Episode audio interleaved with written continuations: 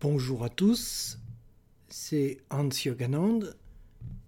Le titre du texte d'aujourd'hui est Vivre ou réfléchir. Vous avez toujours le choix de vivre votre vie ou d'y réfléchir.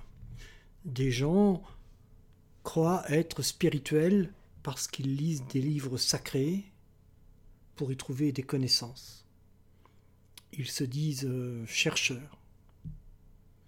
Certains qui ont faim ouvrent des livres de cuisine, les lisent et en décortiquent les recettes, chaque mot, chaque ingrédient. Mais un livre ne calme pas la faim. Tout dans l'existence ne procède pas de la réflexion. Il en est de la spiritualité comme de l'amour. Il faut laisser parler l'instinct. Comme il a des instincts primaires, l'humain a un instinct supérieur. Les instincts primaires, vous les connaissez. Survie, reproduction, propriété, territorialité. L'instinct supérieur est ce besoin de spiritualité, d'approfondissement de sa conscience, qui se manifeste souvent par la recherche du bonheur. Ce n'est pas dans les choses matérielles que le besoin de bonheur sera satisfait.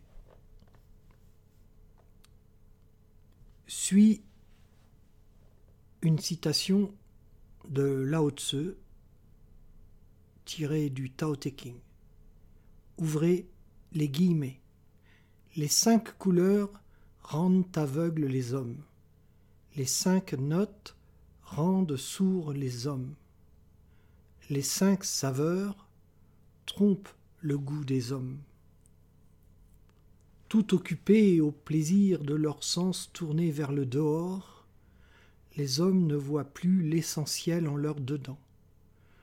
Les courses violentes L'exercice de la chasse rend fou le cœur des hommes.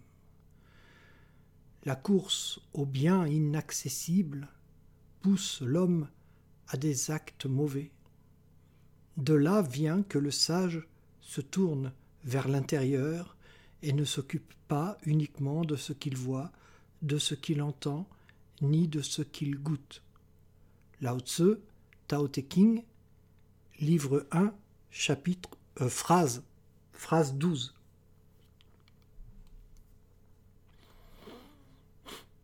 Suit une autre citation du même auteur et du même livre. Ouvrez les guillemets. La peur qui est dans le cœur des autres ne doit pas effleurer le tien. Les hommes sont excités et courent sans cesse après les plaisirs. Ils désirent avidement la chair du bœuf pour satisfaire leur gourmandise. Au printemps, ils montent sur une tour élevée pour contenter leurs yeux. Mais moi, je reste calme, étranger au tumulte comme le nouveau-né, le regard tourné vers le dedans.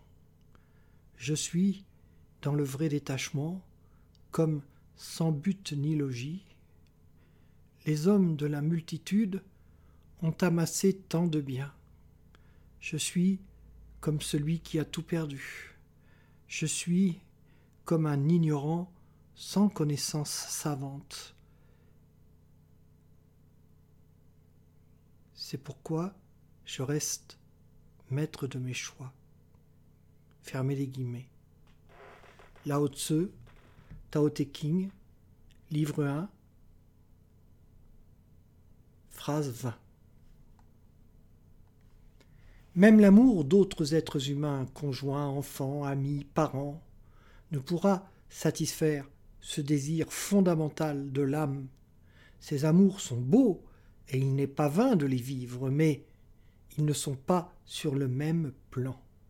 Le seul moyen de satisfaire votre soif de bonheur, votre soif profonde, c'est d'aller là où coule la source du bonheur.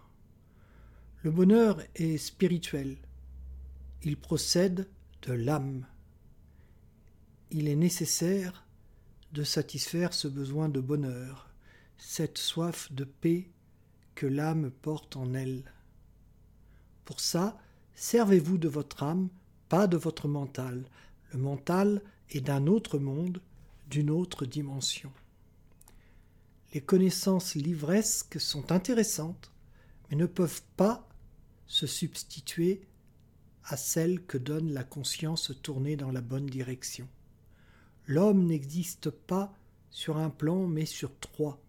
Le plan matériel, domaine du corps et de ses besoins et instincts, celui du mental, domaine de la pensée, des concepts, des sentiments et des connaissances, des émotions, et celui de l'âme, domaine de la pleine conscience. Négliger un seul de ces plans serait une erreur. L'être humain est entier, et il lui faut vivre avec toutes ses composantes. Pour le chercheur, intéressé par les connaissances livresques, il devrait plus aller vers la sensualité instinctive de la spiritualité bien comprise.